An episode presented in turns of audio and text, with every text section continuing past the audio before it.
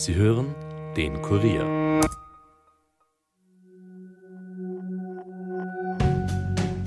Hallo bei den Fakebusters. Mein Name ist Armin Arbeiter und heute betrachten wir einen Stuhl.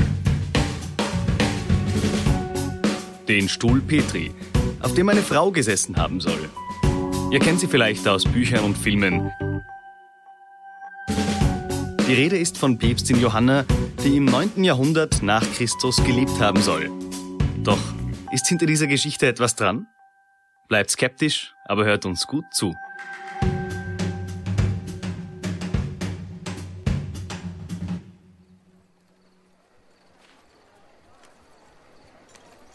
Rom im Jahr 855 nach Christi Geburt. Die Macht der katholischen Kirche breitet sich unaufhaltsam über die ganze westliche Welt aus.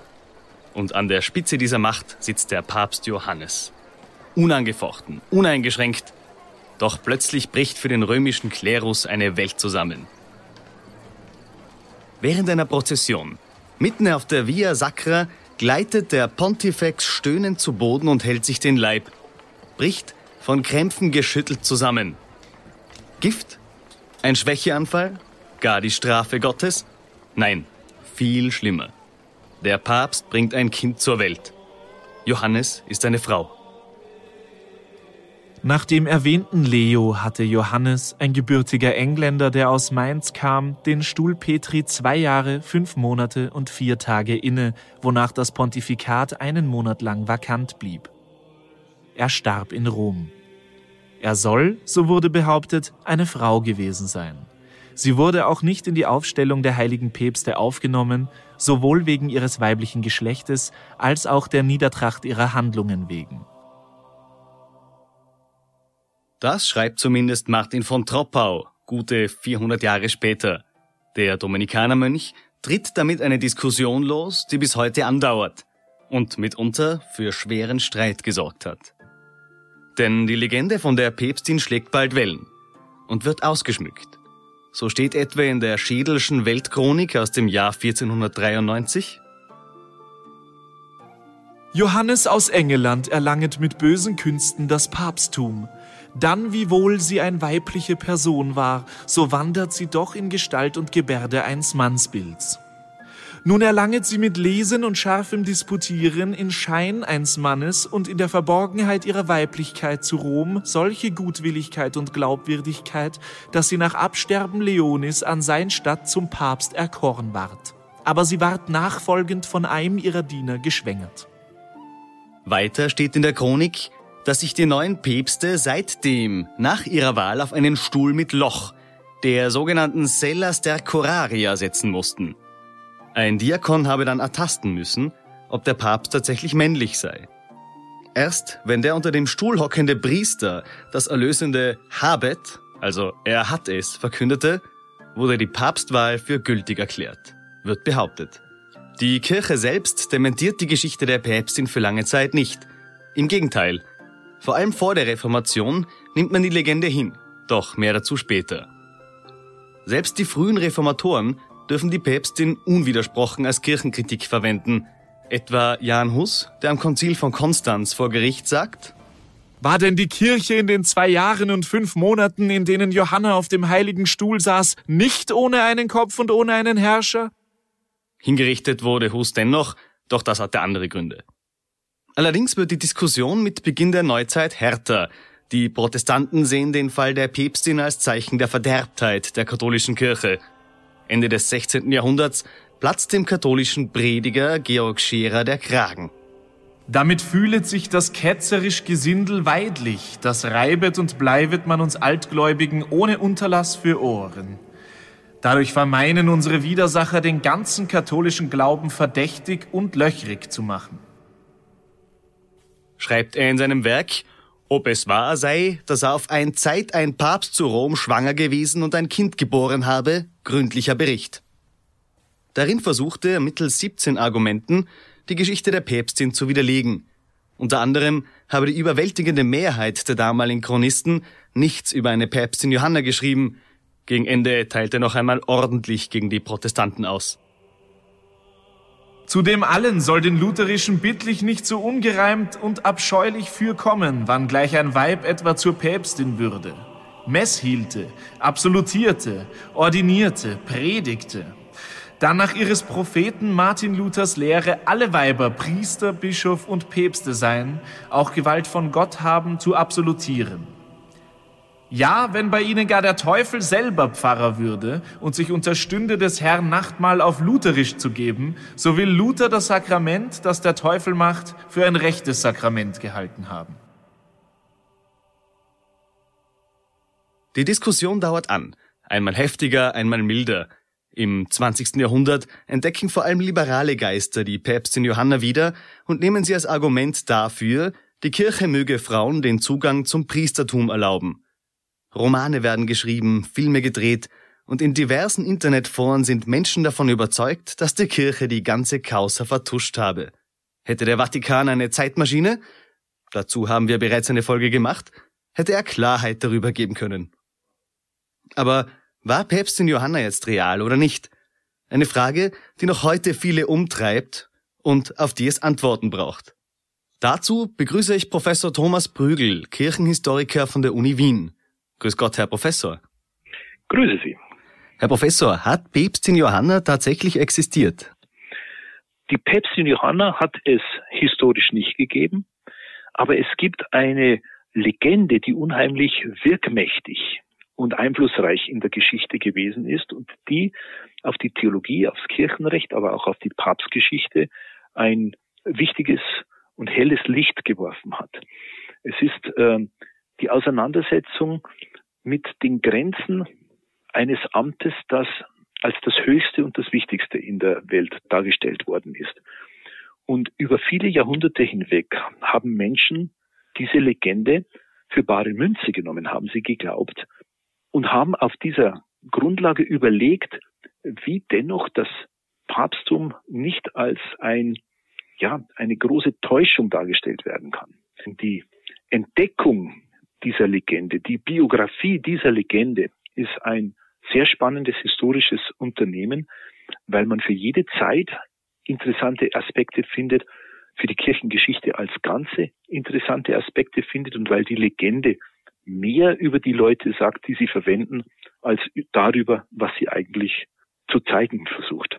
Wie genau ist es erwiesen, dass es eine Legende ist? Das Interessante ist, dass das gesamte Mittelalter hindurch die Leute eigentlich sehr viele davon überzeugt waren, dass es eine Päpstin Johanna gegeben hat. Die Legende hat daher darauf hingewiesen, dass das Papsttum immer auch äh, gewissermaßen bedroht ist, dass entweder ein falscher Papst auf dem, auf dem Papstrum sitzt oder dass ein heretischer Papst auf dem Papstrum sitzt. Also dass äh, man immer mit einer gewissen Gefährdung des Papsttums, das doch dieses höchste Amt dasteht, man rechnen muss.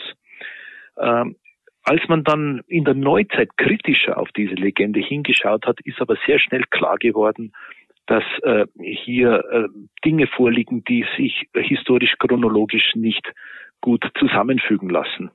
Äh, das begann in der Reformation. In der Reformation war es natürlich für die Reformatoren ein gefundenes Fressen, dass man mit dem Existieren einer Päpstin, zumal noch mit diesen spektakulären Vorgängen, die sich um die Päpstin Johanna äh, wandten, äh, man ein Argument in der Hand hatte, wie verkommen und wie herab, äh, ja, äh, und wie verachtenswert äh, das Papsttum war. Und dann begann man erst einmal näher auf diese Chroniken hinzuschauen und auf die Quellen hinzuschauen, die die Päpstin Johanna ähm, beweisen sollten. Und man kam schnell dahinter, dass das nicht trägt, dass das historisch nicht trägt. Den besten Beleg dafür hat dann im 19. Jahrhundert ein äh, Historiker, Kirchenhistoriker aus München, äh, Ignaz von Döllinger gegeben, der ein bis heute sehr lesenswerte, eine sehr lesenswerte Darstellung über die Päpstin Johanna geschrieben hat, in der er Stück für Stück nachweist, dass das eine tolle Legende ist, aber eben eine Legende, die viele Aspekte aufgegriffen hat äh, und in der Döllinger auch versucht äh, herauszufinden, wie diese Legende hat äh, zustande kommen können, welche Elemente dazu beitragen mussten, äh, dass dann diese äh, Geschichte so plausibel geworden ist. Mhm. Worin besteht die Legende? Man es sind verschiedene Aspekte dazugekommen. Also einmal geht man von diesem äh, von diesem Skandalum aus, dass also ein, ein, ein Papst plötzlich während einer äh, während einer Prozession ein Kind zur Welt bringt. Und dann fliegt eine lange gestrickte Täuschungsgeschichte auf. Äh, wie kommt man dazu? Und da hat äh, Döllinger darauf hingewiesen, dass es in Rom selbst äh, im Zusammenhang der Papstkrönung einige Riten gibt, die vom breiten Volk so nicht immer verstanden worden sind. Zum Beispiel musste sich ein Papst, wenn er neu gewählt war, an der Laterankirche äh, von seinem, von seiner Diözese und von seinem Amt Besitz ergreifen. Und das war damit verbunden, dass er vom Weg, vom Vorplatz in die Kirche hinein, in den Papstpalast auf drei unterschiedlichen Stühlen hat Platz nehmen müssen. Also man nimmt zu diesen Sesseln äh, sind dann wunderbare Exemplare verwendet worden, die aus dem Altertum noch standen, stammten, also sehr wertvolle Porphyrsitze. Und davon äh, waren zwei, die hatten ein, ein Loch auf der Sitzfläche. Die stammten also aus einer, äh, aus einer Therme, äh, wo man die äh, natürlichen Bedürfnisse gerne auch mit einem Ratsch und mit einem, ja, mit, mit, mit in, im Sozial, äh, also in Gemeinschaft verbracht hat. Und äh, die Leute im Mittelalter haben jetzt nicht mehr verstanden, weshalb sich ein Papst auf so einen äh, Sessel, der zur Notdurftverrichtung äh, dient, hinsetzen muss. Und dann hat man überlegt, was könnte der Grund gewesen sein. Und man kam dahinter, aha, das Loch war da, um die Männlichkeit des Papstes äh, zu überprüfen. Und warum muss man die Männlichkeit eines Papstes überprüfen? Weil es schon einmal den Fall einer einer, einer weiblichen Päpstin gegeben hat. Sie meinen also, etwa die Sellas der Coraria? Ja, ja, genau, die, die äh, von vielen dann auch nochmal missverstanden worden ist, weil sich der Papst so schräg hinsetzen hat müssen, so ganz langgestreckt. Also man kann hier, man kommt hier sehr schnell auch auf den Gedanken, ja, das ist ja eigentlich ein Gebärstuhl. Und ähm, dann äh, hat man das ausgesponnen gemeint, ja, das sind in der Tat die Gebärstühle gewesen für die Kaiserinnen. Äh, das ist alles spekulativ. Äh, Fakt ist, dass es zwei solcher Sitze noch äh, gibt in Rom. Einer steht in, äh, im Vatikanischen Museum, ähm, ein antiker, ein anderer in Paris im Louvre. Und es gibt auch in, im Mittelalter einen, der diese nachbildet, der eben im Kreuzgang der Lateranbasilika steht. Aber das war nur ein Aspekt. Also es hat diese Stühle schon vor 850 nach Christus gegeben. Also das ist eigentlich ein weiterer Mythos. Die mit dem roten Porphyr, die Stühle, äh, das sind antike Stühle. Die stammen aus der Spätantike. Und dieses Ritual, weiß man, dass das auch schon vor der angeblichen Päpstin Johanna verwendet worden ist oder durchgeführt worden äh, ist? Äh, über die frühe äh, Papstkrönungszeremonie weiß man diese Details nicht, aber im hohen Mittelalter, also dann nach der Jahrtausendwende, etwa ab dem 11. Jahrhundert, äh, nimmt das Papsterhebungszeremoniell immer stärker Elemente der Kaiserkrönung auf, und zwar der antiken Kaiserkrönung. Und da haben wir es dann äh, definitiv bestätigt, dass diese Sitzintronisierungen äh, tatsächlich vorgenommen sind. Also ich, ich möchte es jetzt nicht ausschließen für die Zeit nach der Jahrtausendwende, aber wichtig ist, dass es wir nach dem 11. Jahrhundert, äh, dass das dann äh, Teil der ähm, der Zeremonien äh, war, in der Tat. Okay, also gerade zum Verständnis, das könnte nach wie vor auch von Protestanten als Argument verwendet werden, ja, das wurde nach der Päpstin eingeführt, eben um das zu genau, genau. untersuchen. Es ist nicht nur, das haben nicht nur die Protestanten gemacht, wir haben auch einen berühmten Papsthistoriker aus dem äh, 15. Jahrhundert, aus dem späten 15. Jahrhundert, der gleichzeitig auch Zeremonienmeister war in Rom und der hat selbst diese Erklärung äh, gebracht, dass, dass da eine, eine Männlichkeitsprüfung äh, stattfinden müsste. Allerdings sind sich da die Historiker heute einig, dass sich dieser, äh, dieser, dieser Sekretär oder dieser Gelehrte ein bisschen lustig gemacht hat drüber, denn der hat ja besser gewusst, dass man das nicht machen sollte. Aber er war davon überzeugt, dass es eine Päpstin Johanna gegeben hat und dass diese, ähm, dass diese Zeremonie ähm, möglich oder eingeführt worden ist, um die Männlichkeit äh, zu überprüfen. Also ganz eigenartige Konstellation, dass, dass jemand aus dem, aus dem päpstlichen Umfeld noch diese Männlichkeitsprüfung hier bestätigt, die aber so nicht stattgefunden hat. Da hat er nur, der hat sich wichtig gemacht, der hat hier eine Neugier befriedigt. Okay, verstehe. Die der, die der, der Rom, äh, Tourist oder der Rom Interessierte einfach wissen wollte.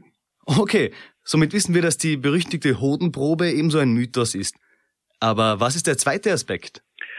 Äh, es hat einen Prozessionsweg gegeben zum Lateran, wenn man vertraut ist mit den äh, mit der Topografie von Roms, dann gab es da mit dem Altertum, im Mittelalter viele Prozessionen, vor allem zwischen den Hauptkirchen. Und da ist eine wichtige Prozessionsstraße zwischen der Peterskirche und der Lateranskirche, die ist über das Kolosseum gelaufen. Und vom Kolosseum gibt es eigentlich eine gerade Straße zum Lateran hinauf. Und der mittelalterliche Prozessionsweg hat aber dann an irgendeiner Stelle eine für die damaligen Zeiten nicht mehr nachvollziehbare ähm, Ecke genommen. Also man hat da offensichtlich einen Umweg genommen. Ähm,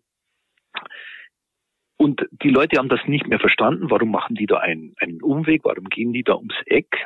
Waren offensichtlich aber alte, lang äh, hergebrachte äh, Prozessionswege oder ähm, die Straßen im Altertum waren eben an der Stelle noch nicht so breit, dass eine große Prozession vorbeiging. Wie auch immer, an der Straße äh, oder an der Ecke, wo dann die Prozession abgebogen ist, hat dann die ähm, der, der Volks, die Volkslegende und die Volksfantasie äh, äh, sich was ausgedacht und hat gesagt, aha, das ist also der, der Vicus Papisse, so heißt er auch bis heute noch, also das kleine Plätzle der, der Päpstin. Und dort ist besagtes Ereignis passiert. Dort hat also die, äh, die, die Päpstin dann ihr Kind zur Welt gebracht. Da kamen die Wehen und dann flog das Ganze auf.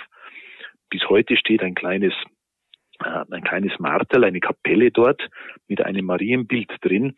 Und äh, bis heute steht auch immer noch ein, oft ein, ein, ein frischer Strauß Blumen drauf. Da sieht man, dass, dass es diese Verehrung und diese Erinnerung also immer noch gibt, dass man daran denkt. Ähm, also genau wie mit dem mit der See des der, der Curiaria und diesem Vicus Papisses sind einzelne Elemente, die ähm, bei den Leuten äh, nach einer Erklärung suchen.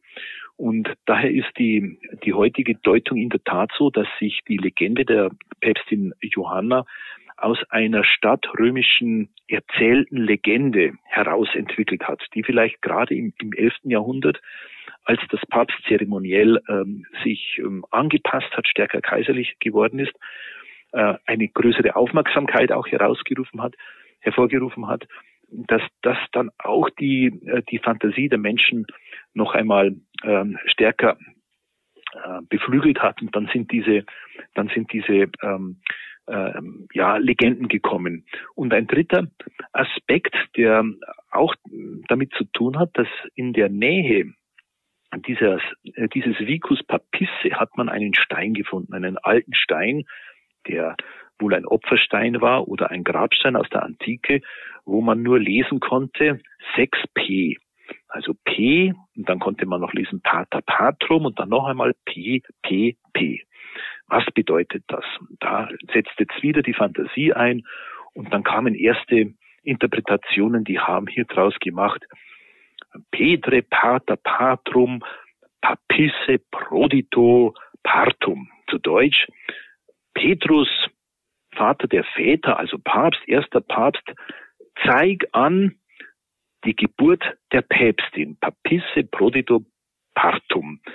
Ähm, in späterer Zeit hat man diese Kürzungen besser zu deuten gewusst. Das dreimalige PPP am Schluss heißt wahrscheinlich äh, Propria Pecunia Posuit, also jemand, der einen Opferstein oder einen Gedenkstein mit eigenem Geld hier hingesetzt hat. Das passt besser in die äh, in die klassische, äh, ins, ins klassische Altertum hinein.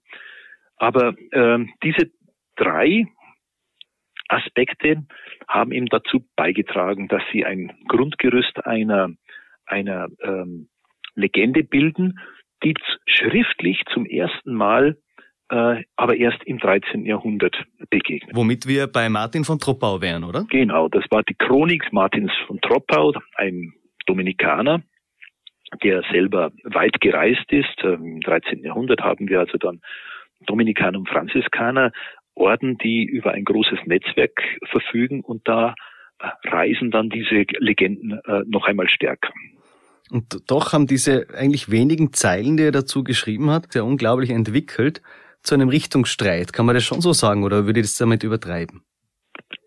Ja, es ist in der Tat äh, erstaunlich. Es gehört zu den erstaunlichen Dingen dazu, dass man diesen Eintrag in der Chronik ähm, des Martin von Troppau geglaubt hat damals, ernst genommen hat.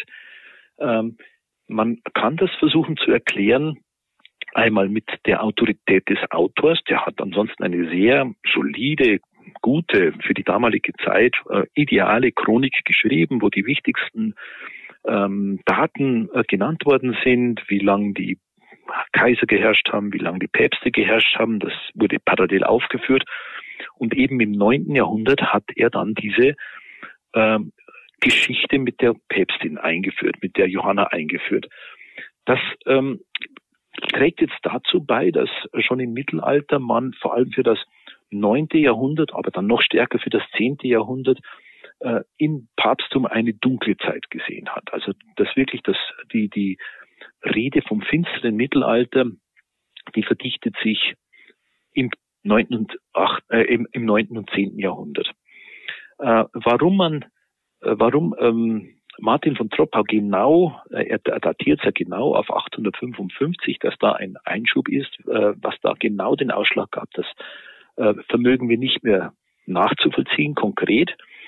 Ähm, es war vorher ein, ein Papst Leo IV. und danach Benedikt III. Und nach dem Benedikt III. kommt, äh, kommt wieder ein Johannes, ein Johannes der Achte. Und äh, von daher vermutet man einmal, dass, ähm, dass die Legende den Namen auf den Namen Johanna kam, weil Johannes einer der häufigsten Papstnamen gewesen ist. Also hier sollte schon eine, eine Art Stellvertreter, symbolischer Name ge gewesen sein.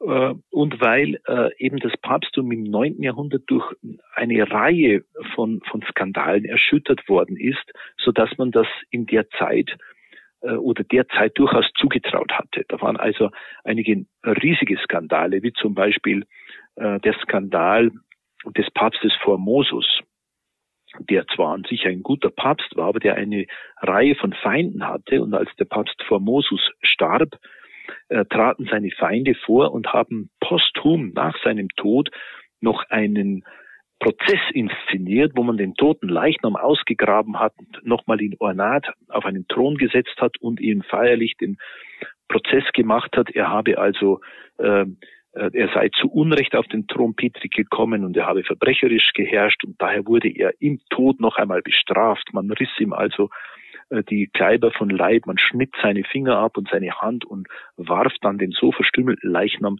in den Tiber.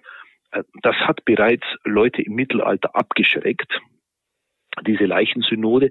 Und dann kam dazu, dass im 8., 9. Jahrhundert, im 9. und 10. Jahrhundert äh, das Papsttum in Rom in den Händen äh, von wenigen stadtrömischen Familien war, die gegeneinander Krieg geführt haben, gewetteifert haben, wo also das Papsttum nicht in der internationalen Öffentlichkeit späterer Jahrhunderte, wie es dann ab dem 11. Jahrhundert üblich geworden ist, also mit Papstwahl durch Kardinäle etc. vergeben worden ist, sondern das ist eben in finsteren Gemäßen ausgehandelt worden, ausgemacht worden unter diesen, äh, unter diesen Adelsfamilien.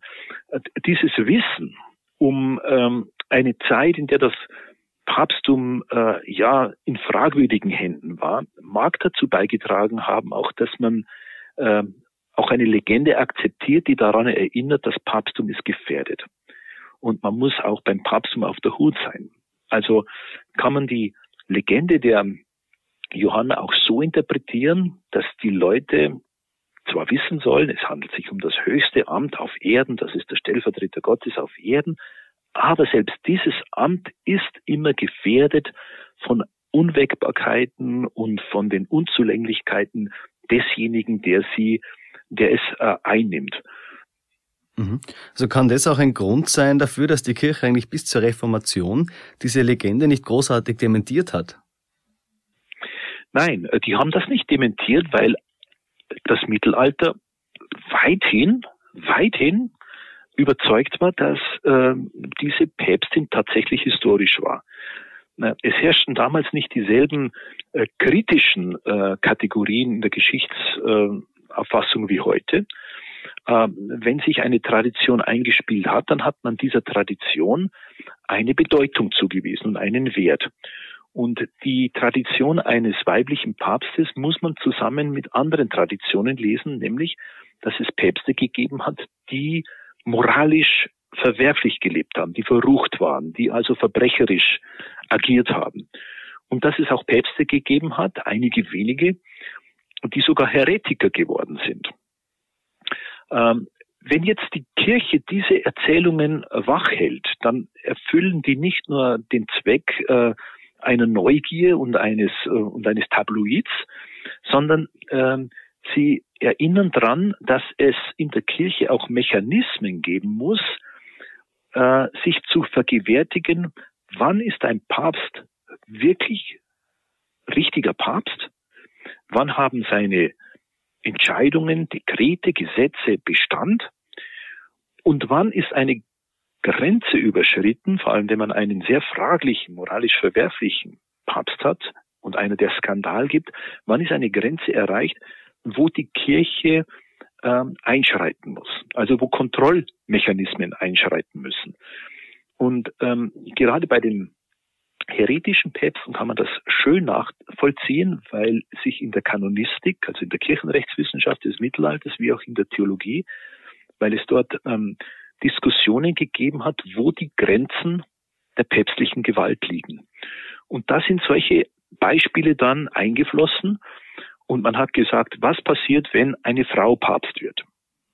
Dann war die Antwort, dann gilt natürlich das, was diese Frau sagt. Das kann nicht gelten, weil nur ein Mann Papst werden kann und die Dekrete haben keine Rechtskraft.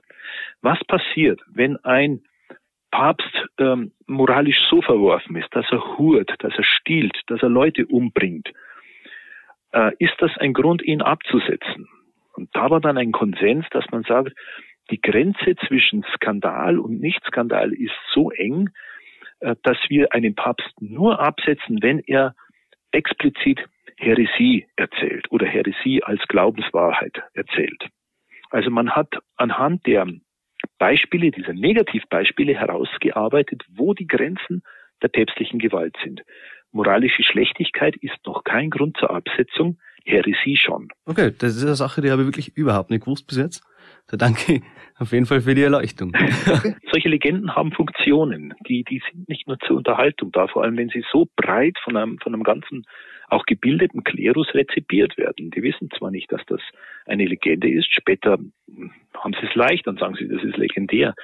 Aber das wissen sie nicht und daher müssen sie mit dem Faktum umgehen und das Faktum äh, kriegt dann eine theologische und eine vor allem kirchenrechtliche Bedeutung. Und das ja in eigentlich sehr, sehr vielen Fällen, oder ist es halt ein besonders delikater, oder?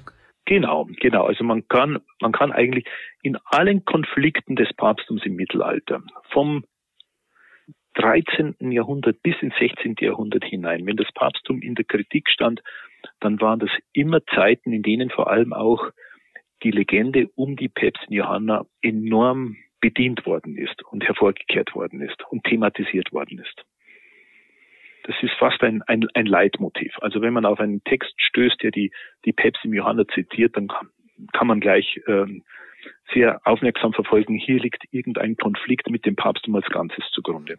Jetzt gibt's aber zum Beispiel diese Schrift, ob es wahr sei, dass eine Frau Päpstin zu Rom gewesen war. Das ist ja eine unglaubliche Apologie eigentlich oder halt eine Verteidigungsschrift für, ja. für den Papst. Also war das dann schon so ein Deutungskrieg oder wie kann man das nennen? Ja, also äh, die eine Schrift, auf die Sie jetzt anspielen, hm, da weiß ich jetzt, die, da ging es bereits, da ging es bereits in der Auseinandersetzung zwischen äh, Katholiken und Protestanten. Äh, also das bewegen wir uns ja schon auf dem auf dem Feld der modernen Geschichtswissenschaft, wo man sagt, äh, gibt es äh, wie alt sind die, wie alt sind die Texte?